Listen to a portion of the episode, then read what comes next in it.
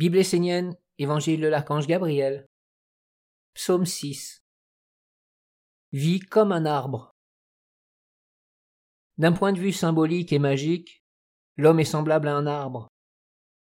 Bien souvent, il ignore cette similitude et se contente de vivre dans les racines de son être, ignorant totalement sa partie supérieure.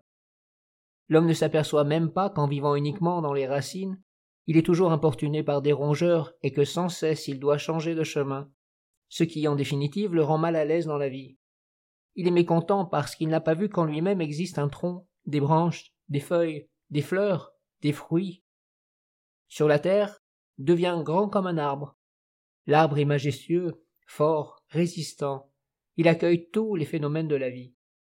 Quand un oiseau vient se poser sur ses branches, qu'il chante dans ses feuilles, qu'il mange ses fruits, qu'il fait un nid, l'arbre est dans un état intérieur de bonheur.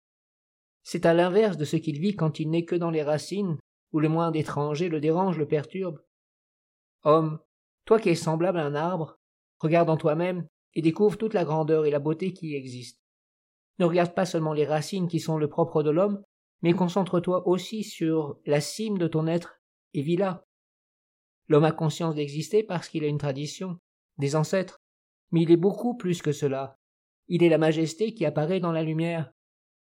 Je vous demande de m'accueillir avec la partie supérieure de l'arbre de votre être, celle qui est large, vaste, qui donne des fruits et accueille les autres dans la joie. Je ne veux pas être accueilli dans un arbre qui ne se soucie que de ses racines et se sent dérangé par le moindre petit étranger, qui change de chemin sans cesse à cause du moindre caillou. Si tu te places dans cette hauteur de l'arbre, tu vivras dans l'immensité, tu verras ce qu'un monde parfait peut porter. Que les anges te regardent et te considèrent comme une merveille et une grandeur.